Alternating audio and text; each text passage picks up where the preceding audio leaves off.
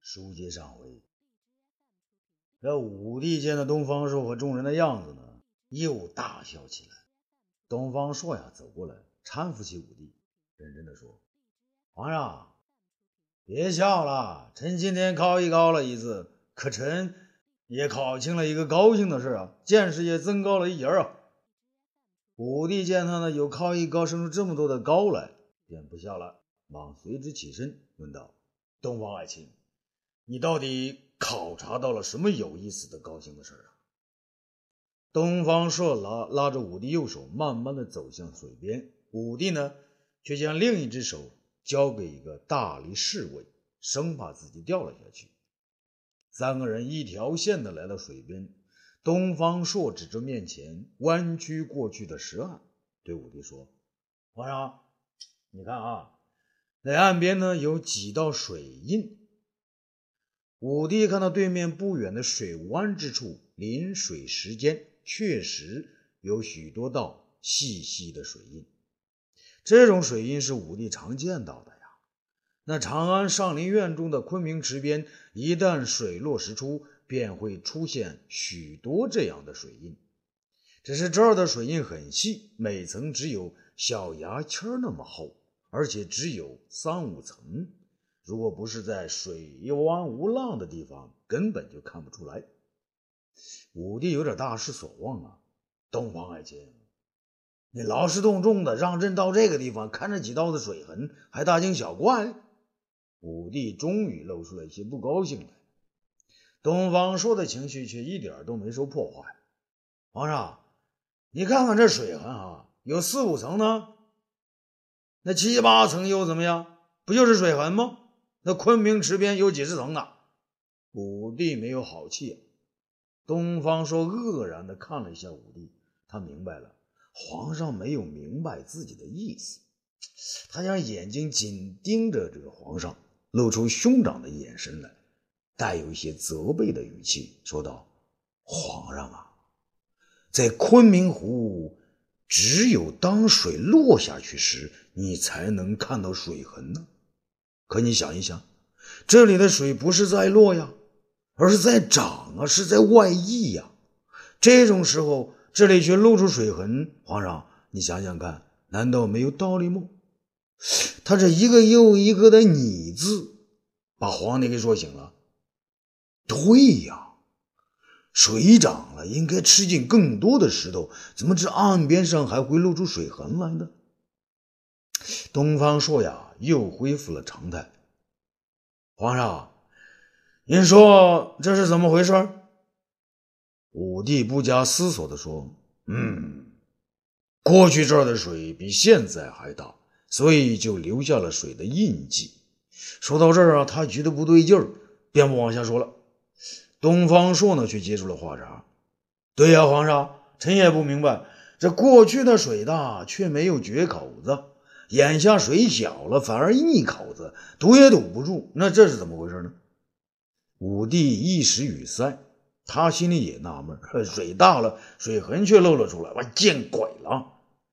东方朔走到武帝身边，把武帝推到一个安全的地方，然后呢，将手摇摇的在周围划了一个大圈子。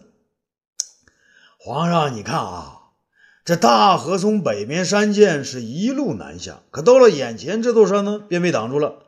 四处漫流，缓缓而出，一旦决堤，便汹涌无比。一臣之见，全是这护子湖造成的。北边的水呢，不停的下注，而南边的出口却不再通畅。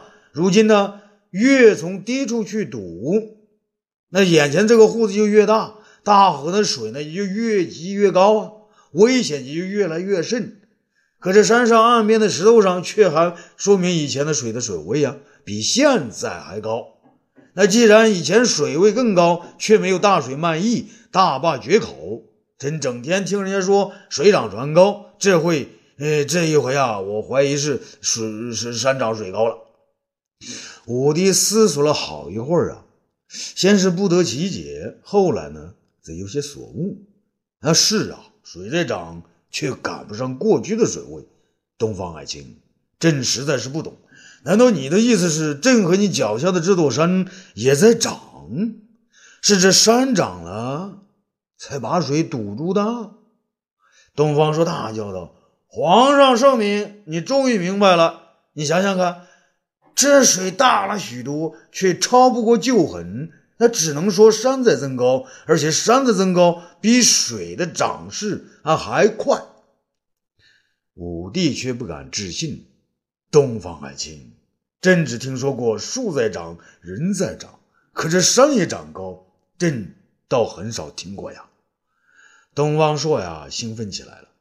皇上，您还记得诗三百的小雅中有一篇叫《十月之交》的诗吗？武帝摇了摇头，眼前这山长没长和《诗经》有什么关系啊？东方朔呢，想了一想，开始诵起了那首诗：“夜夜震天，不宁不令，百川沸腾。”山冢摧崩，高岸为谷，深谷为陵。武帝迟疑了一下，突然说道：“嗯，想起来了，那朕也想起来了，是有这么一首诗。朕刚当太子不久，便有一回读这首诗，怎么也读不懂。朕还问了窦婴，说这天上不停的闪电雷鸣的，倒好理解，可所有的山川都沸腾了。”啊，那高山之巅变成了深深的河谷，而山沟沟呢，却又能堆成丘陵，这也太令人费解了。那窦婴大人当时怎么说呢？东方朔问。窦婴说：“诗中许多话都是红话，那读了长长见识就行了，没有必要去深究它。”武帝说：“错矣，错矣！读书不求甚解，难怪窦婴他没有长进呐。”臣读了那段诗，以为远古的人呢，肯定见过那种场面，于是才一代一代人的从口头歌谣中传了下来。东方朔说：“那能说明眼前这这只高隆起吗？”武帝的心思所在，当然还是面前的户子大水呀，有关联的。皇上，那说到治水，你还记得大禹治水和鲧窃天地的息壤？来治水的故事吗？那当然记得呀。武帝点点头。皇上，可你有没有想过，大禹他爹那个老鲧呢？他身为帝王的大臣，怎么就那么笨呢？为什么只知道堵水，不知道疏水呢？东方朔问。朕没有想过啊，那你给朕讲讲吧。武帝此刻想啊，只要你不离开治水的话，我都想听，看看你能说到哪儿去。东方朔呀，俨然摆出一副师长的架势，对着这位世界上最有分量的学生，把面前汪洋恣肆的大水作为讲坛，将四周的群山当作旁听者，滔滔不绝地发表着他的观点。皇上，您想一想，这俗话说“人往高处走，走水往低处流”，这是天经地义的道理。不用说是身为大臣的老滚了，就连那牛羊猪狗都明白啊。臣小的时候在大河岸边的沙丘上放羊，闲着没事便爱撒尿呢，去浇蚂蚁窝。皇上，你别笑我淘气啊！你想想那些蚂蚁，它们受了水灾，钻出洞来就往高处钻呢，没有一只是往这个洼处这个跑啊，宁愿让水淹的。这蚂蚁尚且如此，何况是人呢？老滚治水，据说治了一年又一年，天下的百姓换了一代又一代。那那么大的水，为什么非要堵呢？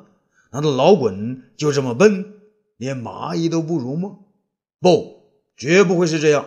后来我看到了一堆竹简，名字叫做《山海经》，其中有一大部分是讲大荒西经的，那里头说的山川河流，全部是向西流的。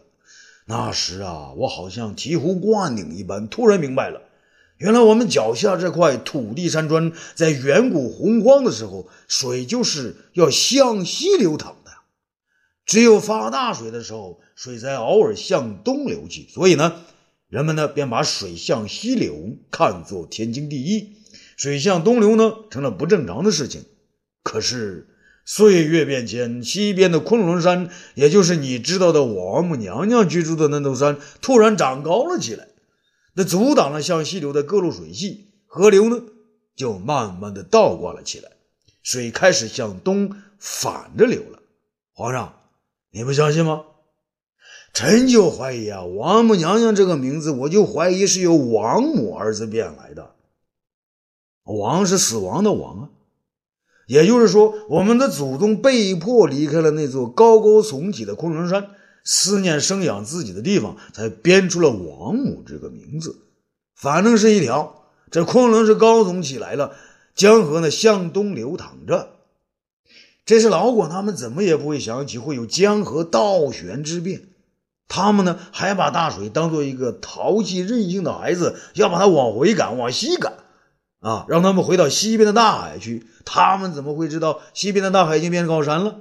西边的天地是山冢翠崩，深谷为陵，而东边的世界则百川沸腾，高岸为谷了。所以呀，老滚呢宁愿冒着杀头的危险到天帝身边去都息壤来止水，也不懂得索性放弃那种杀戮。岂不知这是天帝手中的席壤，对于滔滔洪水已是杯水之心，全无用处啊！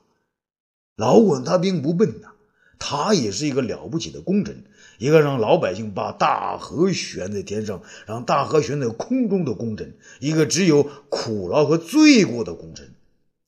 他们呢就这样赌啊赌啊，不知赌了多少年。后来呢，那大禹出事了。大禹是个头脑呢特别灵活的人啊，不是老滚的尸体提醒了他，在滔天洪水面前，那堵是堵不住的。于是他顺应自然，因地制宜，断然改变祖祖辈辈形成的天经地义，放弃了让水啊让水西去的念头，采取输的方式，一任洪水向东流淌。大禹三过家门而不入，他不是到处堵水啊，而是到处劝人放水，放弃与不可抗拒的天意对立的念头。大禹是位智慧的英雄啊，他一个念头的转变，救了我们全部的炎黄子孙，所以大禹才是第一个所有人都应该敬重、都承认的伟大的帝王。武帝啊，认真的听着，一个人在群山的伴随下静静的听着。他觉得自己读了几十年的书，也曾读过《诗经》和《山海经》，可他第一次知道要将两者联系起来，第一次知道要将这两种书中对水的说法，在与鲧禹治水的传说联系起来，这才是真正的融会贯通啊！这才叫学以致用。他看到东方朔得意忘形的样子，他觉得东方朔与他、你、我相称是抬举了自己呀。东方朔应该是把自己看作只知任性淘气的小学生，而东方朔自己才是真正的老师、真正的兄长、真正的伟人、真正的智者。和他比起来，东方朔便是高耸万仞的昆仑，而董仲舒之流的书虫子不过是一堆粪土而已。他是人吗？不，他是神。他为什么对昆仑山了解的那么清楚？他是王母娘娘身边的神仙，他一定是在鲧禹治水的年代，曾经站在高高的昆仑山头，嘲笑过地上万民们的愚蠢行为。上天有眼呐，让这位智慧之星来到朕的身边，让朕免去了在与自然作对、在与大化相关的蠢行。如果他能带我成仙，让我也去昆仑山中，我就会把后宫中成千上万的美女当做破鞋一样甩掉。可是他为什么又说王母娘娘便是王母呢？便是仙人造出来对故土和仙人怀念的产物呢？难道他要骗朕，不让朕知道昆仑王母的真相？还是他既是神又是人，时而回到仙境，时而还在人寰？武帝惊呆了呀！武帝好像画在群山之间的一块石头，双目紧紧地盯着东方朔，好半天都没有眨一眨眼睛。东方朔呀，以为自己把话题扯得太远，把皇上呢给说懵了，于是再度把话说回来：“皇上，臣说了半天，就一个意思，是眼前的山呢往上增长，把河水给堵住了。你纵然呢？”有千万大军、万万大军，也不可能将水堵住啊！你是位伟大的帝王，你有大禹的智慧，而不应该像老滚那样不知变通！武帝的好像眼前的十里大雾全然散开，一眼便可洞穿湖底的水藻，心中许许多多的谜团也随之冰消雪融。他心里想：东方说呀，东方说，我明白你的意思。你是朕的老师，不应该让你去当太子的老师，当天下人的老师才对。望着远方不断涌入的大河源头，武帝脱口而出的说：“东方爱卿，朕明白了。这山在长，水在增，朕只有顺应天理，遵从地情，不让士兵们堵了，而是把大坝扒开，让河水自由自在的。”从山间流过去，这不知是激动还是过于高兴。东方有点非同非同寻常的啰嗦啊！对对对对，皇上皇上皇上，这里过去叫户子，是因为这里聚水成湖，湖面像葫芦里头的那糊子儿。可眼下以臣看来，这水积聚水越来越多，已经不像糊子了，更像个大湖。而眼下十万大军所堵之处，正是个湖口啊！何不在湖口那个地方扒开，让这些河水继续南下，让这一湖水自然的往东流淌呢？武帝却说：“那南山下的百姓不是要遭河水之害吗？”东方朔说道：“皇上啊，臣已探知，这吕梁山东南千里没有人烟，就是有几个小村落，发我十万大军百分之一，便可相救。”而河水从此呢，便可一劳永逸，再也不用皇上兴师动众、劳民伤财了。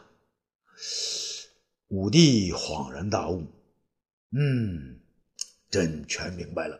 东方爱卿，难怪公孙贺非要你来，看来夷河改道之事，非东方爱卿不可呀。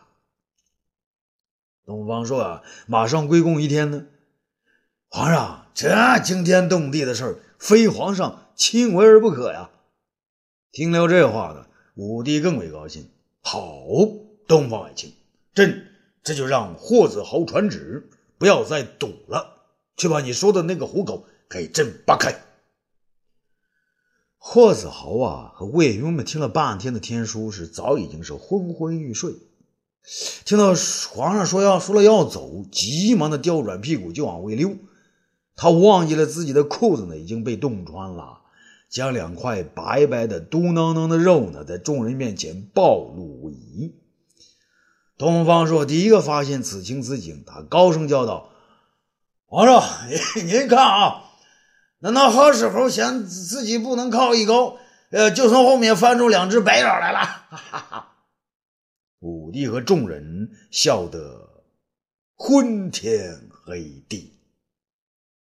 啊，欲知后事如何？咱们下次接着说。